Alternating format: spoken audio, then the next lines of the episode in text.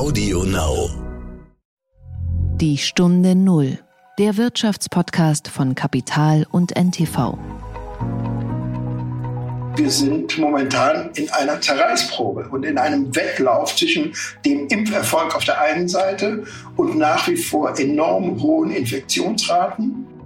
Wir zahlen also pro Impfung das Doppelte, als zum Beispiel in Deutschland bezahlt wird. In Deutschland wird es teilweise aus meiner Sicht total übertrieben, dass teilweise postalisch Leute angeschrieben werden müssen, weil aus datenschutzrechtlichen Gründen die Kontaktdaten digital nicht genutzt werden dürfen, obwohl sie vorliegen. Das grenzt an einen Schildbürgerstreich aus meiner Sicht. Hallo und herzlich willkommen zu einer neuen Folge von Die Stunde Null. Wir sind Horst von Butler und Tanit Koch. Schön, dass Sie wieder zuhören. Wir reden heute übers Impfen, aber weniger über den verpatzten Impfstart in Deutschland, sondern über ein Land, das zwar nicht den Coronavirus im Griff hat, aber die Impfkampagne, Israel. Der Impfstoff bringt Hoffnung und es ist schön, dass wir dieses Thema in der hundertsten Folge von Die Stunde Null haben, die wir heute aufnehmen. Noch nie zuvor wurde so intensiv und schnell an Impfstoffen geforscht und noch nie wurde in einer weltweiten Pandemie so schnell ein Impfstoff gefunden. Und mittlerweile sind bei uns in Deutschland ja zwei Impfstoffe zugelassen. Aber es holpert. Meine Mutter kann irgendwann diese Woche äh, sich in eine Warteschleife begeben. Sie ist über 80 und hofft dann auf einen Termin irgendwann im Februar. Trotz groß angelegter Impfkampagne waren in Deutschland gestern weniger als ein Prozent der Bevölkerung geimpft. Weltweit vorn liegt Israel, dort sind es bereits 35 Prozent. Und ja, Israel ist viel kleiner als Deutschland und es hat früher angefangen. Aber auch in absoluten Zahlen sind sie schon echt beeindruckend weit vorn. Hierzulande sind es 1,4 Millionen Menschen in Israel, je nachdem, ob erste oder zweite Impfdosis zwischen 2 und 3,5 Millionen. Man muss natürlich dazu sagen, dass das Land in den letzten Monaten und auch heute noch mit enormen Infektionszahlen zu kämpfen hat. Die sind also nicht nur Vorbild. Trotzdem ist es interessant, wie schafft es das Land, seine Bevölkerung so schnell und äh, ja tiefgreifend und umfassend zu impfen? Dem wollen wir hier in der Stunde null mal nachgehen. Und Tanik, dazu hast du einen sehr interessanten Gesprächspartner. Ich habe mit Grisha Alroy Arloser gesprochen. Er ist Geschäftsführer der israelisch-deutschen Industrie- und Handelskammer, lebt in Tel Aviv und hat nicht nur eine sehr interessante Vita, sondern auch interessante Erkenntnisse. Unser heutiger Werbepartner ist Workday. Workday ist das cloudbasierte Finanz-, HR- und Planungssystem für eine Welt im Wandel, in der schnelle Entscheidungen auch kluge Entscheidungen sein müssen. Mit Workday haben Sie die Daten direkt zur Hand, um jederzeit die nötigen Erkenntnisse zu gewinnen. Workday hilft Ihnen dabei, zeitnah und flexibel auf zukünftige Entwicklungen reagieren zu können und unterstützt Sie aktiv in Ihrem Vorankommen. Sie wollen Ihre Strategie verändern oder Pläne anpassen, um den sich stetig verändernden Anforderungen an Ihr Unternehmen gerecht zu werden? Dann ist Workday die richtige Lösung für Sie. Informieren Sie sich unter www.workday.de. Der Gedanke zum Tag. Ja, wieder viele große Worte und viel Pathos. Amtseinführung amerikanischer Präsidenten, da mangelt es ja nie an Pathos, nicht an großen Worten und Formeln der Beschwörung, die einem Gänsehaut machen. Es gibt äh, Momente, die lassen einen auch wirklich erschauern und innehalten. Das können einfach die Amerikaner, das muss man einfach mal so sagen. Diese große Inszenierung, das Zusammenkommen, wieder etwas aufzubauen. Äh, was hat dich am meisten beeindruckt oder was bei dir am meisten hängen geblieben, Tanit? Das ist einfach ein Fest, eine Feier der, der Demokratie und das können sie tatsächlich, genauso wie am, am 4th of July. Und ähm, ich fand Lady Gaga, ich bin gar nicht der größte Lady Gaga-Fan, aber die war schon großartig. Ähm, J-Lo auch. Und am Ende kam dann noch Garth Brooks mit Cowboy-Hut und diese Geschlossenheit in einer Feier ihres eigenen Landes. Ja, es hat total viel Pathos. Aber es zeugt natürlich auch von einem riesigen Selbstbewusstsein und auch einem Stolz auf, ähm, auf die Unabhängigkeit, auf die Freiheit, auf die Demokratie. Und ähm, mit am beeindruckendsten fand ich etwas, was gar nicht Teil der offiziellen Zeremonie war, sondern ein Video, was im Anschluss entstanden ist von drei ehemaligen Präsidenten, Bill Clinton, George W. Bush und Barack Obama, die alle drei dem neuen Präsidenten Joe Biden ihre Unterstützung überparteilich und äh, zugesagt haben und Mut zugesprochen haben und, und da auch einfach nochmal diese, diese Geschlossenheit, an der man ja durchaus zweifeln kann, blickt man auf Donald Trump, diese Geschlossenheit nochmal demonstriert haben. Das ist ja eigentlich stimmt ja ganz optimistisch. Also es mangelt in den USA ja nicht an Aufrufen zur Einheit. Fast jeder Präsident hat sie in den vergangenen 150 Jahren immer wieder beschworen. Äh, immer ging es darum, das Land zu heilen, zu ein, zu reparieren und wieder aufzubauen.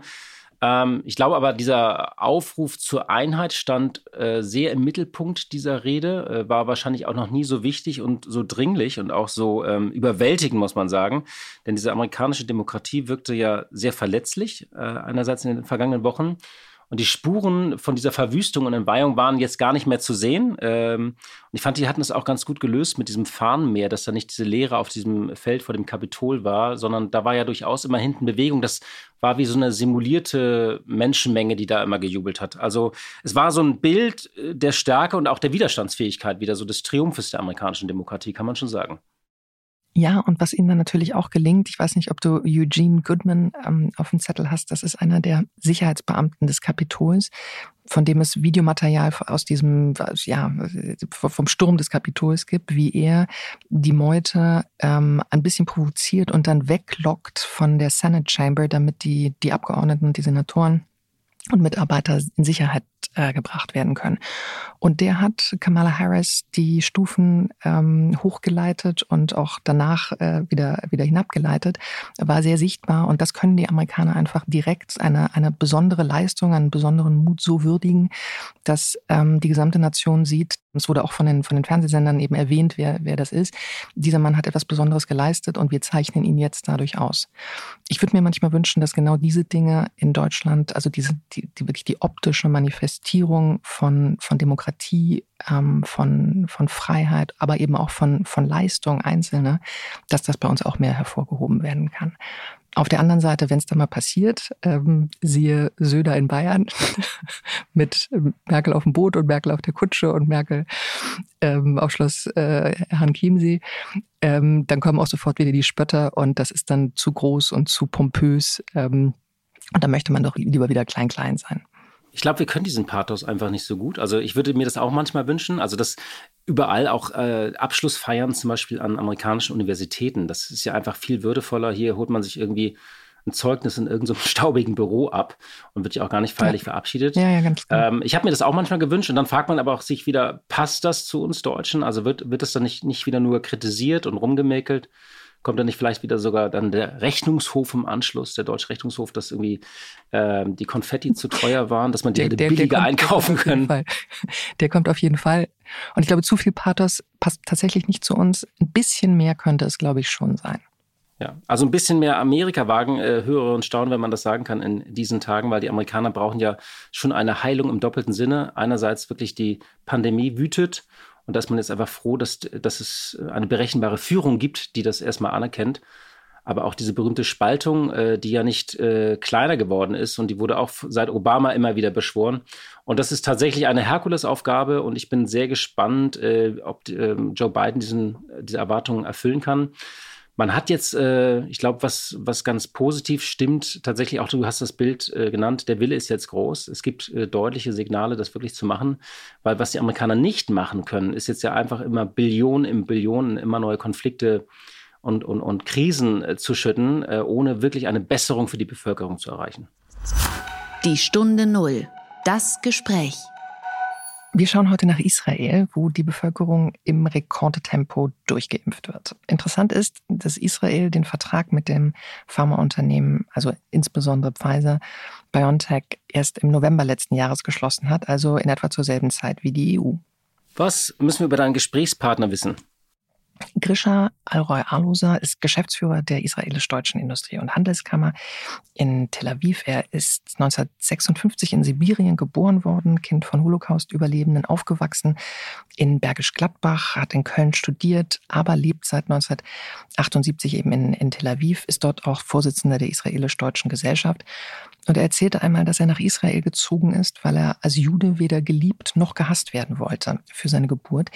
Er lebt nun seit 42 Jahren in Israel, hat einen sehr differenzierten Blick sowohl auf sein Land als auch äh, auf Deutschland, wo er aufgewachsen ist.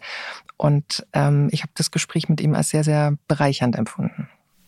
Und wie gesagt, kein Land impft seine Bevölkerung mit einem solchen Tempo wie Israel. Wie ein Drittel sind bereits geimpft. Allerdings ist auch das Infektionsgeschehen enorm. Die Zahl der Fälle auf pro eine Million Einwohner lag äh, vor einigen Tagen bei 917 zum Vergleich. Bei Deutschland waren wir bei 176. Und es gibt jetzt nun erste Studien, wodurch durch diese Impfung das Infektionsgeschehen gebremst werden konnte. Aber für Israel ist es auch noch ein langer Weg. Das gilt auch übrigens für die Wirtschaft.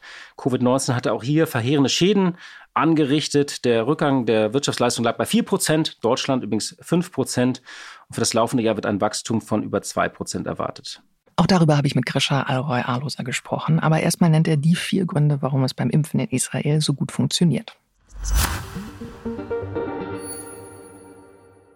Herr Alroy Alosa, herzlich willkommen in unserem Podcast.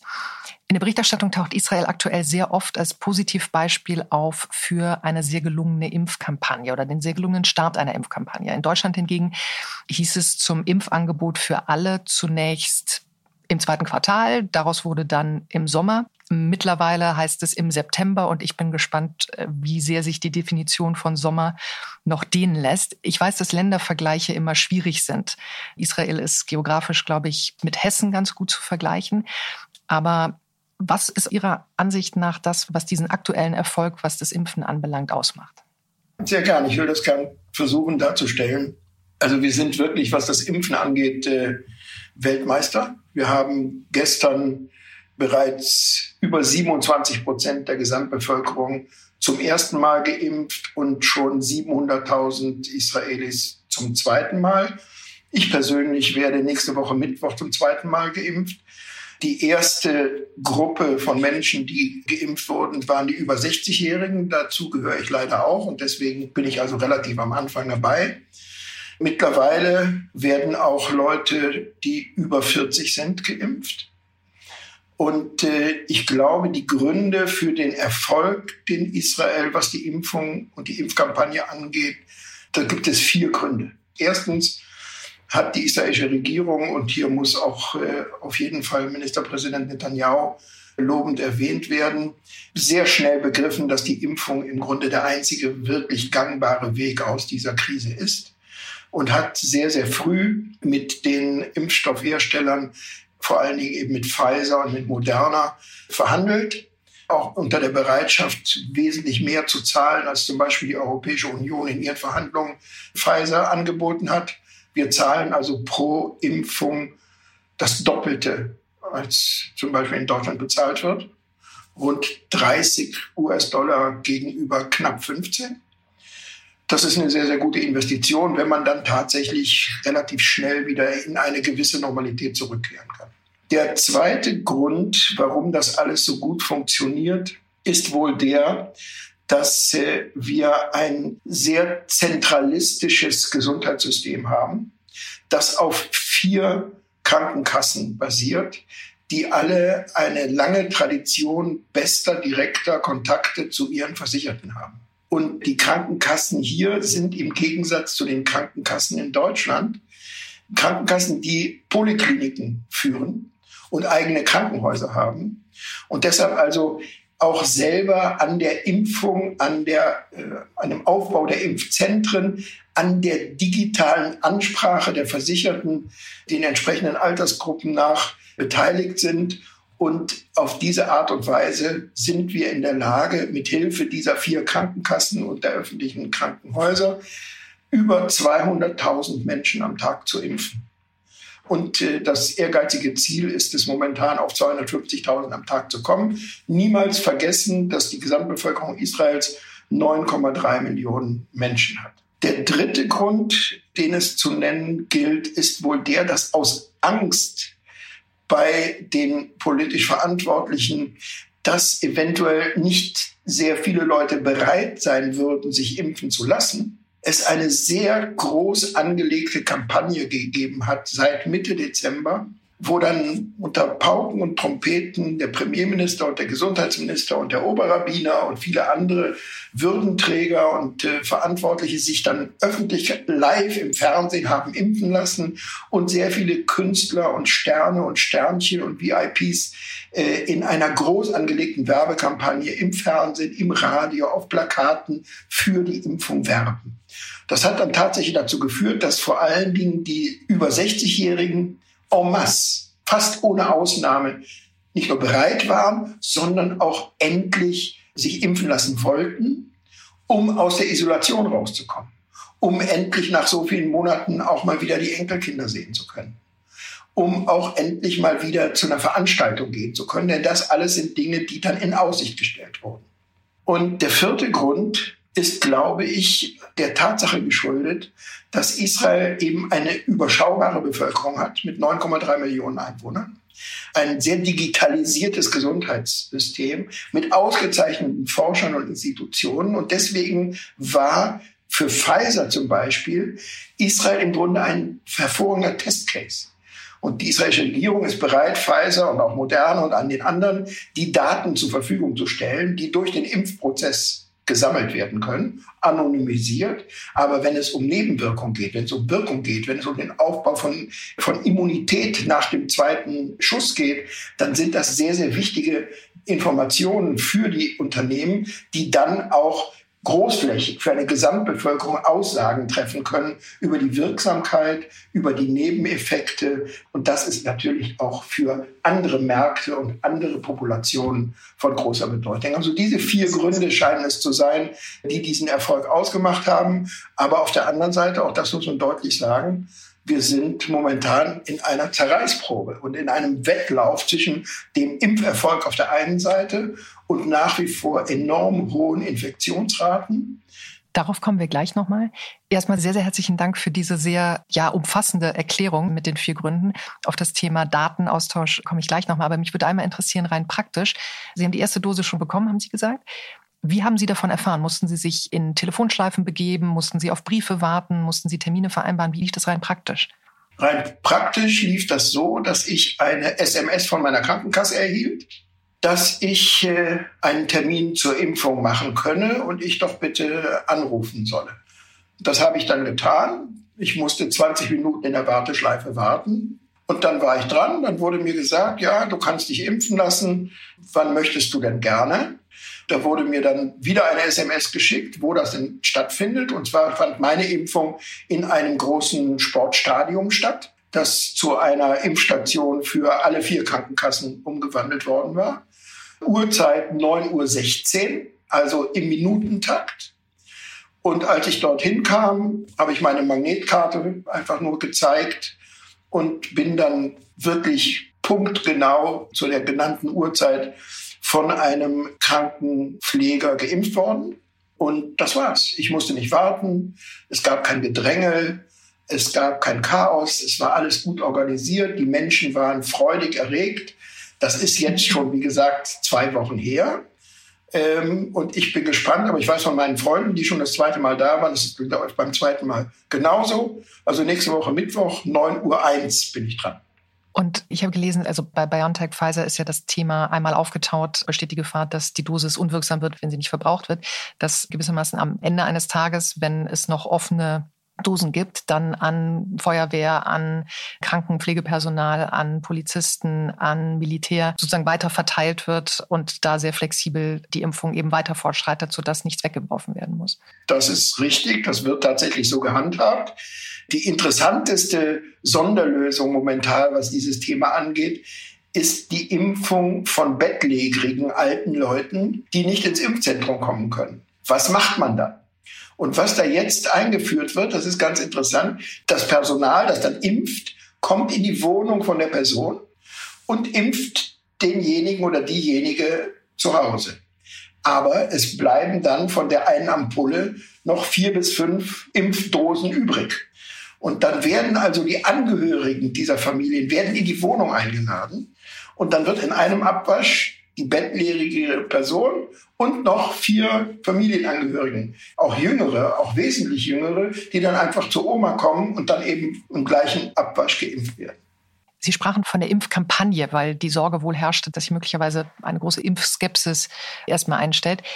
Gibt es denn in Israel auch die Impfgegner jenseits von Corona oder so die Impfverschwörungstheoretiker, die wir nicht nur in Deutschland, sondern eigentlich weltweit sehen. Also die glauben, Bill Gates habe eine große Verschwörung gegen die Weltbevölkerung vor.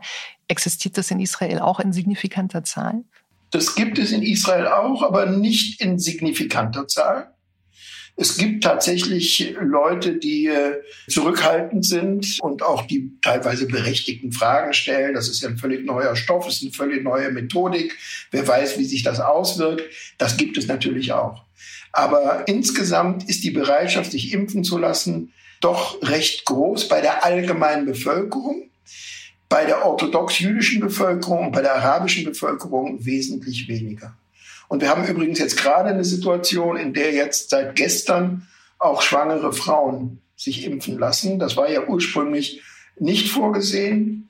Es hat dann einige Erkrankungen gegeben von schwangeren Frauen, die sehr, sehr schwer verlaufen sind. Und dann ist das Gesundheitsministerium zum Schluss gekommen, dass man dann auch empfehlen solle, schwangere Frauen impfen zu lassen. Und das passiert jetzt auch. Also auf der einen Seite eine recht große Bereitschaft, bei den Jüngeren vielleicht etwas weniger als bei den Älteren, aus verständlichen Gründen. Aber die Sorgenkinder sind die beiden großen Bevölkerungsgruppen, orthodoxe Juden und israelisch-arabische Bevölkerung. Ich glaube, in Deutschland hat auch noch keine große Kommunikationsimpfkampagne begonnen, weil es natürlich schwierig ist, für etwas zu werben, das es noch nicht in ausreichender Zahl überhaupt gibt im Land. Sie haben eben schon als eines der Argumente, was natürlich für einen Konzern wie Pfizer wahnsinnig interessant ist, angesprochen, während, glaube ich, Pfizer vor Bereitstellung des Impfstoffs 40.000 Tests hatte an Personen, natürlich die Daten aus Israel gleich Millionen von Testergebnissen, gewissermaßen Impfergebnissen zutage fördern. Die Deutschen lieben ja den Datenschutz. Ich habe den Eindruck, Israel hat ein etwas pragmatischeres Verhältnis dazu. Andererseits gab es auch in Israel Kritik an diesem Vertrag zwischen Gesundheitsministerium und Pfizer, was diesen Datenaustausch ermöglicht hat. Ich glaube, der Vertrag wurde dann in Teilen veröffentlicht, ist aber auch in anderen Teilen noch weiter geschwärzt. Wie groß war die Debatte über den Datenschutz? Sie haben völlig recht mit der Aussage, dass in Israel das Thema Datenschutz einen anderen Stellenwert als in Deutschland hat. Ich weiß das sehr, sehr gut, weil ich als Geschäftsführer der deutsch-israelischen Industrie- und Handelskammer natürlich sehr, sehr viel mit dem wirtschaftlichen Austausch zwischen beiden Ländern und den Kontakten zwischen Unternehmen aus beiden Ländern zu tun habe. Und da sieht man sehr, sehr häufig, dass das Thema Datenschutz einen ganz anderen Stellenwert in Deutschland bei deutschen Unternehmen, aber auch bei deutschen Individuen hat als in Israel. Das hat historische Gründe teilweise, die man erläutern kann, aber das ist vielleicht jetzt hier nicht der richtige Rahmen dafür. Der Vertrag wurde kritisiert in Teilen, aber man darf dabei nicht vergessen, dass diese Kritik dann immer auch eine politische Tönung hat. Es gibt eine große Masse an Israelis, die den Premierminister auf jeden Fall sehr, sehr hart angehen, teilweise aus sehr verständlichen und guten und nachvollziehbaren Gründen. Aber wo gehobelt wird, da fallen Späne. Und äh, das Abkommen mit Pfizer ist in Ordnung. Es werden keine Daten übermittelt, die nicht ohnehin frei zugänglich wären in Israel und es sind anonymisierte Daten. Also das ist überhaupt kein Thema. Das Thema Datenschutz muss natürlich diskutiert werden, aber in Israel sind die Menschen deshalb pragmatischer, weil sie alle glauben, dass ohnehin die Sicherheitskräfte alles wissen, was sie wissen wollen. Und weil wir ein Land äh, im Krieg sind, leider nach wie vor, wird das nicht so heiß gegessen. In Deutschland wird es teilweise aus meiner Sicht total übertrieben. Also die Situation, wie wir sie jetzt hier haben verfolgen können, dass teilweise postalisch Leute angeschrieben werden müssen, weil aus datenschutzrechtlichen Gründen die Kontaktdaten digital nicht genutzt werden dürfen, obwohl sie vorliegen. Das grenzt an einen Schildbürgerstreich aus meiner Sicht. Und wer tatsächlich glaubt, dass seine Daten geschützt sind, in heute heutigen Zeiten, wenn jemand sich auf den sozialen Medien bewegt und das Internet benutzt und über Google mal hin und wieder was sucht, dann ist er oder sie auf jeden Fall sehr blauäugig. Sie nannten gerade das Wort Zerreißprobe, denn bei all dem Positiven, was es über die Impfkampagne in Israel zu sagen gibt, gibt es seit Beginn der Pandemie auch, sagen wir, sehr schwankende Kurven. Im September ging die Infektionsrate noch einmal steil hoch, flachte dann wieder ab, ging im November bzw. Anfang Dezember wieder steil hoch, jetzt zu einer Rekordzahl. Man muss dazu sagen, die Sterblichkeitsrate in Israel ist, glaube ich, auch wegen der sehr viel jüngeren Bevölkerung, Durchschnittsalter in Israel ist, glaube ich, bei 30, in Deutschland ist es bei 45, das macht eine Menge aus, ist also niedriger als in Deutschland. Aber wie erklären Sie sich diese doch sehr massiv angestiegene Infektionsrate? Also momentan sind wir ja alle zu Epidemiologen geworden, nolens volens. Und jeder weiß, warum was passiert. Zumindest glaubt er oder sie es zu wissen. Was momentan argumentiert wird, ist, dass der Grund für diese erschreckende Entwicklung in den letzten Tagen und Wochen an der britischen Mutation liegt. Das heißt also, dass die Ansteckungsrate durch diesen mutierten Virus wesentlich höher ist. Der Krankheitsverlauf ist nicht schwieriger. Die Wirksamkeit der Impfung ist nachgewiesen. Aber es ist im Grunde ein Wettlauf zwischen der Verbreitung und der Impfung. Und während wir davon ausgehen konnten, dass wir mit der Impfung den ursprünglichen Virus bis zum Februar besiegt hätten, müssen wir jetzt davon ausgehen, dass es eventuell noch mindestens bis Mai oder bis Juni dauert. Das ist die ganze Wahrheit. Vor allen Dingen, weil es die von mir genannten Bevölkerungsgruppen geht, in denen die Ansteckung momentan bei 30 bis 40 Prozent der Gesamtbevölkerung liegt. Also die Ansteckungszahlen in der orthodoxen Bevölkerung sind enorm. Und die Impfraten bei den Orthodoxen sind relativ niedrig. Gleiches gilt für die arabische Bevölkerung. Das heißt also, wir entwickeln momentan eine Situation, in der die Yappi-Blase Tel Aviv eine Infektionsquote von vier Prozent hat und eine Impfquote von 40 Prozent. Und in der orthodoxen Stadt nebendran, in Bnebrak, sind die Zahlen genau umgekehrt. Das heißt also, dass wir hier wirklich im Wettlauf uns befinden. Und die Frage ist, äh, wie das ausgeht. Denn, das weiß ich jetzt wieder von meinen persönlichen Freunden, die jetzt schon zweimal geimpft wurden. Wenn man dann das zweite Mal geimpft wird, dann bekommt man eine SMS. Und äh, mit Hilfe dieser SMS bekommt man eine PDF-Datei. Das ist ein Impfausweis, den man sich dann ausdrucken kann, wenn man möchte. Aber es reicht auch, wenn er auf dem Handy bleibt. Da steht der Name drauf und die ID-Nummer drauf und an welchen Daten der erste respektive der zweite Schuss und von welchem Impfstoff der kam und dass der Impfpass gültig ist von einer Woche nach dem Erhalt des zweiten Schusses für genau sechs Monate. Das heißt also, wir wissen nicht, was nach sechs Monaten und einem Tag ist. Müssen wir uns dann wieder impfen lassen? Können wir dann wieder krank werden? Können wir dann nur anstecken? Das bedeutet, dass alles, was wir jetzt erleben, nur ein Vorspiel ist. Denn wenn wir alle durchgeimpft haben, dann müssen wir schon wieder mit der nächsten Impfung derjenigen beginnen, die sich bereits im Dezember zum ersten Mal haben impfen lassen. Das ist eine völlig andere Perspektive, als von der wir momentan ausgehen. Deswegen sind die Unsicherheiten ziemlich groß.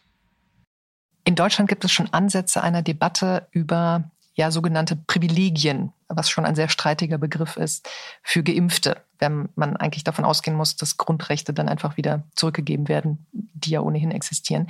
Gibt es eine ähnliche Debatte in Israel?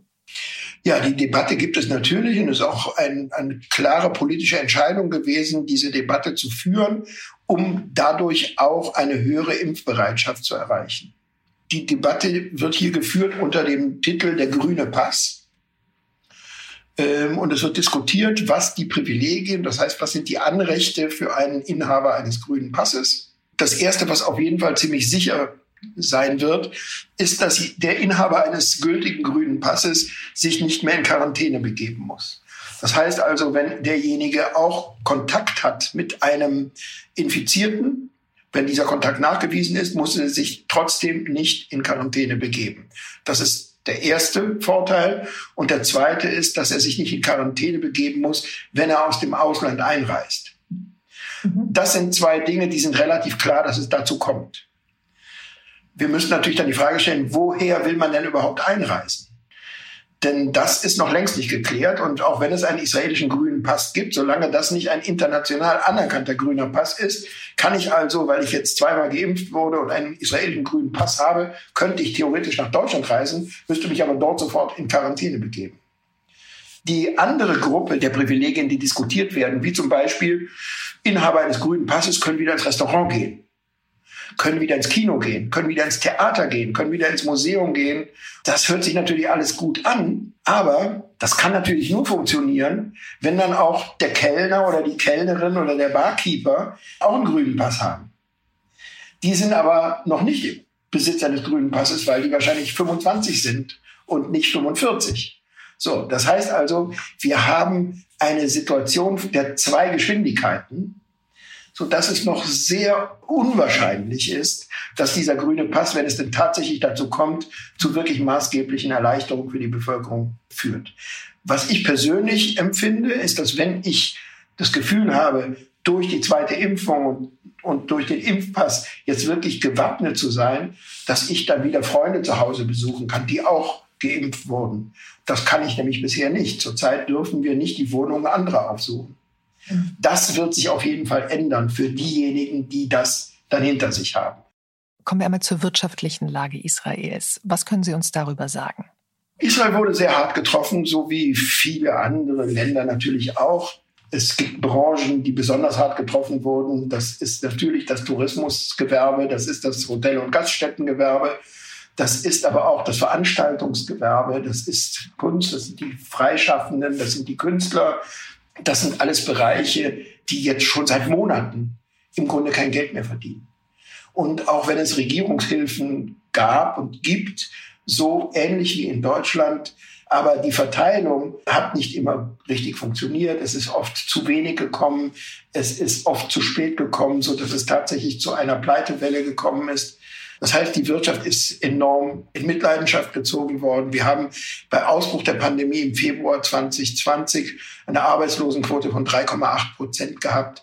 Die ist zwischenzeitlich auf 26 Prozent angestiegen und liegt momentan bei knapp 20 Prozent. Das liegt aber auch daran, dass es in Israel keine Kurzarbeit gibt. Wir sind auf jeden Fall stark in Mitleidenschaft gezogen worden. Das Bruttosozialprodukt ist um etwa sieben Prozentpunkte geschrumpft. Und die Aussichten für 2021 bewegen sich bei den Optimisten bei plus fünf und bei den Pessimisten bei minus 1,5 Prozent. Tatsache ist aber auch, dass der Wachstumsmotor Israels, nämlich die Hightech-Branche, relativ wenig in Mitleidenschaft gezogen wurde, dass die ausländischen Direktinvestitionen nur eine kleine Delle erfahren haben und dass die israelische Start-up-Szene nach wie vor blüht. Und das ist vielleicht auch ein Hinweis darauf, dass diese Krise zum Teil auch einen Gesundungsprozess ausgelöst hat, weil wir in der israelischen Wirtschaft, in der israelischen Industrie auch zwei Ungleichzeitigkeiten haben. Wir haben einen sehr produktiven Hightech-Sektor, wir haben einen relativ unproduktiven Sektor der klassischen Industrie. Und da gibt es die Einbrüche und im modernen, gut funktionierenden nicht. Das heißt also, auch wenn das sehr schmerzhaft sein muss und der Staat muss das abfedern, ist es durchaus möglich, dass diese Krise auch eine Chance für einen maßgeblichen Produktivitätsgewinn der Gesamtwirtschaft ist. Israel gilt ja tatsächlich als Hightech-Mecker. Hat das denn bei so Fragen wie digitalisierter Unterricht auch geholfen? Ja, hervorragende Frage. Ähm, ich habe äh, zwei Kinder hier zu Hause, zwölf und sechzehn. Und die beiden sind also die ganze Zeit vor dem Bildschirm mit ihren Lehrern und machen Unterricht. Die Jüngere macht zum Beispiel, weil man irgendwas mit den Kindern machen muss, einen Kochunterricht. Also vom Gymnasium aus und steht dann morgens um zehn nach acht in der Küche mit dem iPad und äh, kocht irgendwas, das wir dann hinterher essen müssen. Das äh, funktioniert nicht richtig gut. Also das muss man ganz klar sagen. Auch wenn die Bereitschaft, moderne Mittel anzuwenden und wenn es eine große Begeisterung für die Digitalisierung in Israel geben mag, stellt sich heraus, dass dieses Schooling, der digitale Unterricht nur sehr, sehr schwer möglich ist. Das ist eine wirkliche Schande, dass eine ganze Generation, ein ganzes Schuljahr im Grunde verloren ist. Und das wird sich auch auswirken auf die Ergebnisse beim Abitur und dann auch auf die Möglichkeiten hinterher zu studieren. Also das ist noch lange nicht gegessen. Sie sind seit 13 Jahren Chef der deutsch-israelischen Industrie- und Handelskammer. Und wie Sie neulich in einem Video selber sagen, seit der Pandemie auch damit beschäftigt, die Kammer und ihre 13-köpfige Belegschaft zu retten. Wir wissen, dass Handel von Austausch lebt, aber keineswegs nur von Warenaustausch. Was sind Ihre Erfahrungen in Ihrer Branche, bei Ihrer Arbeit? Was kann virtuell und digital ersetzt werden und was eben einfach nicht? Also das Kerngeschäft einer solchen Auslandshandelskammer und vor allen Dingen unserer Kammer hier in, in Israel ist tatsächlich das Delegationsgeschäft. Wir hatten 2020 42 Unternehmerdelegationen im Programm. Von diesen 42 Delegationen haben fünf stattgefunden in den ersten sechs Wochen und das war's. Und wir haben dann natürlich versucht, ähm, Teile dieser geplanten Veranstaltung in den virtuellen Raum zu retten, was uns überraschender und erfreulicherweise ganz gut gelungen ist. Das heißt, wir haben tatsächlich virtuelle Delegationsreisen nach Israel organisiert und die the second best waren, aber nicht das Richtige. Also nicht das Gelbe vom Ei, denn zum Gelben vom Ei gehört, dass man die Leute in der Lobby abholt, am Strand entlang läuft, in ein tolles Restaurant geht, wundervolles Essen genießt, unterwegs israelische Musik hört und dann hinterher noch einen kleinen Spaziergang durch die Altstadt von Jaffa macht. Das können wir alles so natürlich nicht leisten. Inhaltlich hat es alles sehr gut funktioniert weil, und da sind wir als Kammer wahrscheinlich eine Ausnahmekammer im weltweiten Netz der deutschen Auslandshandelskammern, unsere wichtigste Dienstleistung ist das Technologie-Scouting für deutsche Unternehmen in Israel. Das heißt, wir bringen israelische Startups und Technologieunternehmen mit deutschen Unternehmen, Konzernen und mehr und mehr auch mit mittelständischen Unternehmen zusammen. Und dieses Technologie-Scouting kann man ohne große Schwierigkeiten digital bewerkstelligen. Und wir können also die Gespräche, die B2B-Gespräche, die Pitch-Events, die Reverse-Pitches, wo das deutsche Unternehmen sagt, wo technologisch der Schuh drückt und was man sich wünschen würde als Lösung, das kann man alles digital auf den unterschiedlichen Plattformen sehr gut darstellen. Das haben wir gut gelernt. Und das hat nicht nur gut funktioniert, sondern es hat auch im Laufe des Jahres 2020 stark zugenommen. Dazu gekommen sind dann die Wirtschaftsvertretungen, die wir für verschiedene Bundesländer übernommen haben. Das äh, ist einfach nur ein Zeichen dafür, dass die Wirtschaft und die Unternehmerschaft und ihre Verbände und Organe begreifen, dass Israel ein Ort ist, an dem man Technologien abholen kann. Mhm. Und da muss man nicht warten, bis die Pandemie vorbei ist. Das kann man auch jetzt und heute schon machen. Und wir haben alle gelernt, das gilt für alle Lebensbereiche, dass diese Digitalisierung zumindest in gewissen Fällen uns auch Erleichterung beschert hat. Das heißt, wenn man also, um ein Unternehmen zu treffen, nun in den Flieger steigen muss und dann ein Hotel gebucht haben und dann vier Tage nicht zu Hause ist und dann alles neu und das fällt jetzt alles weg. Ich muss nirgendwo mehr hin. Ich kann fast im Pyjama vor der Kamera sitzen und kann dieses tolle Unternehmen kennenlernen. Und wenn die Leute von der Kammer dabei sind, die da die Brückenfunktion übernehmen und auch hin und wieder mal dolmetschen, wenn es sein muss und die interkulturellen Unterschiede ausgleichen können, dann funktioniert das. Und dann komme ich ins Gespräch mit jemandem, der dreieinhalbtausend Kilometer weit weg ist, ohne dass ich in den Flieger steigen musste. Also vom ökologischen Footprint einmal ganz abgesehen, was das Zeitmanagement angeht, ist das sehr, sehr effektiv und effizient. Und das haben wir zu vermitteln verstanden. Und deswegen ist die Nachfrage nach dieser Dienstleistung exponentiell gestiegen. Letzte Frage meinerseits. Wir sitzen hier übrigens nicht im Pyjama, das nur für unsere Hörerinnen und Hörer. Sie zitieren gern David Ben-Gurion, den Staatsgründer Israels, der gesagt hat, wer in diesem Land nicht an Wunder glaubt, der ist kein Realist. Und Sie selber bezeichnen sich als feurigen Wundergläubigen. Was genau bedeutet das? Ja, das bedeutet, dass äh, wenn man sich das Experiment Israel anschaut und wenn man die Geschichte dieses Landes und der Menschen, die es möglich gemacht haben, kennt, dann war das alles nicht realistisch. Das war ein Wunschglaube, das war ein ziemlicher Irrsinn von jungen Leuten, die mit glühendem Idealismus ihre Elternhäuser in Europa und Osteuropa verlassen haben und in eine vergessene Ecke des Ottomanischen Reiches gezogen sind, in die Wüste, Malaria verseucht und davon geträumt haben, dass sie die alte Heimstätte des jüdischen Volkes nach 2000 Jahren würden wiedererrichten können und die alte biblische Sprache zu einer modernen Sprache werden lassen. Das war nicht realistisch. Aber es hat funktioniert. Es hat funktioniert, weil die Menschen eben an dieses Wunder geglaubt haben und alles dafür getan haben, dieses Wunder auch tatsächlich zu verwirklichen. Und das ist, was es geworden ist. Wir sind eine moderne Gesellschaft, die unwahrscheinlich viele Probleme hat und unwahrscheinlich viele Spannungen hat. Wir sind ja im Grunde eine, eine Stammesgesellschaft.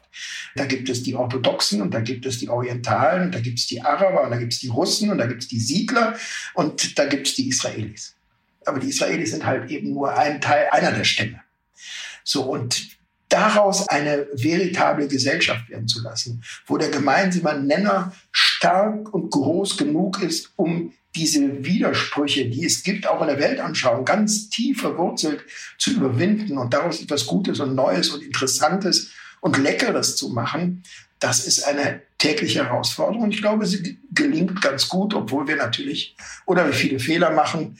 Das gehört auch dazu. Und äh, also ich bin sehr, sehr froh, dass ich äh, als Jude in der zweiten Hälfte des 20. Jahrhunderts zur Welt gekommen bin und Teil dieses Experiments sein durfte. Und ich glaube, dass wir in Pandemiezeiten alle an Wunder glauben sollten und äh, sie auch gebrauchen können. Herr Alroy Arloser, ganz, ganz herzlichen Dank für die Zeit, die Sie sich genommen haben und natürlich alles Gute auch für die zweite Impfung. Ich danke Ihnen sehr herzlich für das Gespräch und ich drücke jetzt hier auf Stopp. Richtig? Jawohl, das mache ich auch. Blick in die Märkte. Und wie jeden Freitag schalten wir zu unserer Kollegin Katja Dofel. Sie leitet das Börsenstudio von NTV. Hallo, liebe Katja. Hallo ihr beiden, ich freue mich, euch zu hören. Ja, der Lockdown wurde verlängert bis Mitte Februar. Wie verkraftet dann der DAX oder insgesamt die Märkte diese immer längeren Lockdowns?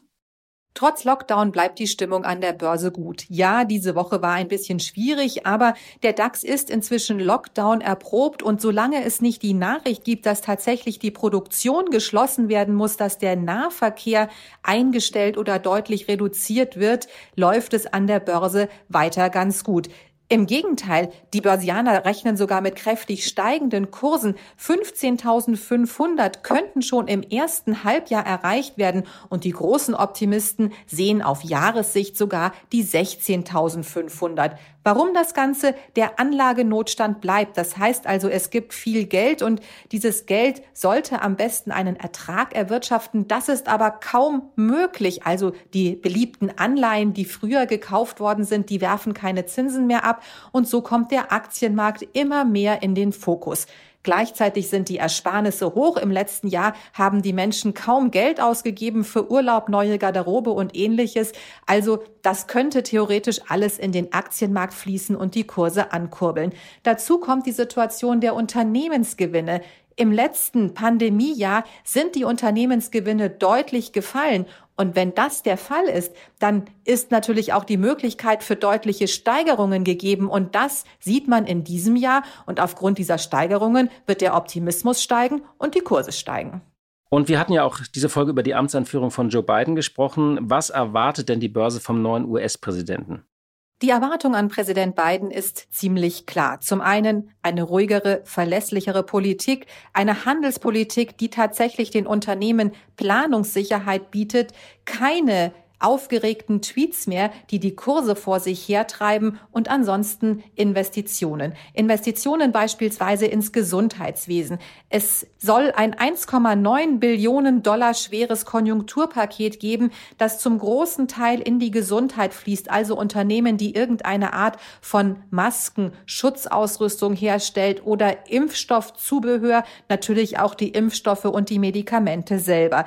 Des Weiteren, und das hat sich auch schon vor der Wahl von Joe Biden abgezeichnet, weil die Märkte eben genau damit gerechnet haben, dass Joe Biden der neue Präsident wird.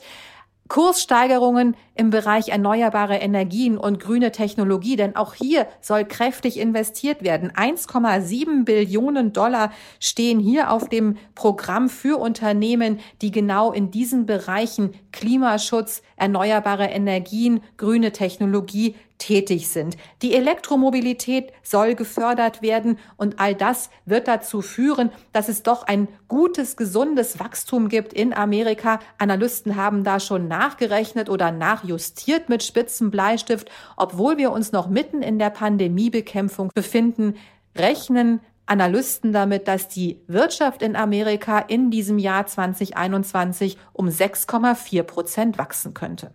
Immer öfter ist jetzt die Rede vom Comeback der Inflation. Kommt es denn wirklich zurück und was bedeutet das für die Märkte? Am Ende des vergangenen Jahres hat man nur vereinzelt davon gehört, aber inzwischen wird immer häufiger davon gesprochen, dass in diesem Jahr die Inflation zurückkehren könnte, dass es also Preissteigerungen gibt. Das ist darauf zurückzuführen, unter anderem in Deutschland, dass natürlich die Mehrwertsteuer wieder auf das alte Niveau gestiegen ist, dass aber gleichzeitig die anziehende Wirtschaft auch dazu führt, dass die Öl- und Energiepreise steigen. Wenn das der Fall ist, wiederum erhöhen sich die Transportkosten und teilweise auch die Produktionskosten der Unternehmen. Und dann ist eben die Frage, inwieweit wird das umgesetzt auf die Verbraucher, sodass also die Produktpreise steigen. Es könnte auch sein, dass aufgrund des Facharbeitermangels steigende Löhne gezahlt werden. Es könnte zudem sein, weil die Gewerkschaften in diesem Jahr neue Tarifverträge aushandeln werden, dass auch hier schon eine Inflation berücksichtigt wird. Und wenn es steigende Löhne gibt, dann ist das eben für die Unternehmen, ganz abgesehen von höheren Energiekosten, noch einmal ein Grund, die Preise möglicherweise zu erhöhen. Und es gibt eben auch Marktteilnehmer, die sagen, passt mal auf, wenn dann die Restaurants Restaurants wieder aufmachen. Wir werden uns die Augen reiben, welche Preise dann in den Speisekarten stehen. Also auch hier eine Inflation, eine Preissteigerung. Das alles wird aber zunächst mal nicht dazu führen, dass die Zinsen steigen. Das werden sich die Notenbanken noch ganz lange verkneifen. Vielleicht werden die Gelddruckprogramme hier und da ein bisschen eingeschränkt, aber auch das mit äußerster Vorsicht. Das heißt also, diese Preissteigerungen könnten kommen und müssten einfach irgendwie verkraftet werden. Ja, vielen Dank, liebe Katja, für deine Einschätzung. Tschüss, ihr beiden, und ich wünsche euch und allen, die uns zugehört haben, ein schönes Wochenende zu Hause. Zum Schluss haben wir noch einen kleinen Klick- und Filmtipp. Kurz nach der Verhaftung von Alexei Nawalny hat seine Stiftung einen neuen Film veröffentlicht und ins Netz gestellt. Und er wurde bereits millionenfach geklickt. Unter dem Titel Ein Palast für Putin. Die Geschichte der größten Bestechung zeigt der Film zwei Stunden lang Einzelheiten eines prunkvollen Anwesens an der russischen Schwarzmeerküste. Soll ich mal kurz ein paar Daten nennen, so meine Highlights? Oh, bitte. Also das Gebäude ist allein 18.000 Quadratmeter groß und die gesamte Fläche ungefähr 40 mal so groß wie das Fürstentum Monaco. Und es hat 100 Milliarden Rubel gekostet. Das sind ungefähr 1,12 Milliarden Euro. Es ist umgeben von Weinbergen, hat eine unterirdische Hockeyhalle, ein Degustationszimmer mit Panoramablick und der Hauptpalast, dessen Gittertor mit Doppeladler dem Petersburger Winterpalast nachempfunden ist, besitzt eine eigene Kirche, diverse Bäder, Saunen, Spielcasino, einen Raum mit Striptease-Stange und einen großen Lagerraum für Dreck, womit im Russischen dieser Fangoschlamm bezeichnet wird. Im Weingut befindet sich auch eine goldene Klobürste und ein goldener Klopapierhalter für 700 bzw. 1000 Euro. Leider hat jetzt der Schimmel den Hauptpalast befallen, weshalb er inzwischen erneuert werden muss. Also lauter schöne Details, die teilweise wieder mit Drohnen gefilmt wurden. Der Film dauert zwei Stunden lang und man kann ihn eigentlich, wenn man Palast für Putin googelt, auch ganz gut abrufen. Man fragt sich nur, woher nimmt der Mann die Zeit? Ich meine, der verbringt doch wirklich den ganzen Tag damit, sein Land bestmöglich zu regieren und Oppositionelle bestmöglich verhaften zu lassen. Und wie der da noch ähm, ja für Striptease-Stangen und Hockeyanlagen und Fango Zeit haben soll, das wundert mich tatsächlich. Ja, eine große Überraschung. Und wie Alexei Nawalny äh, Kraft für solche Filme findet, also da muss er ja. wirklich ein großes Team inzwischen im Hintergrund haben, weil er sitzt ja schon wieder im Gefängnis. Das ist auch eine Nachricht, die fast so ein bisschen untergegangen ist. Aber vielleicht können wir uns diesen Film anschauen, um mal ein bisschen Einblick äh, in die russischen Machtgefüge zu bekommen. Wir hören uns hoffentlich am Dienstag wieder und wir wünschen Ihnen einfach ein frohes Wochenende. Machen Sie es gut. Die Stunde Null, der Wirtschaftspodcast von Kapital und NTV. Dieser Podcast ist Teil der Initiative Zeit, die Dinge neu zu sehen.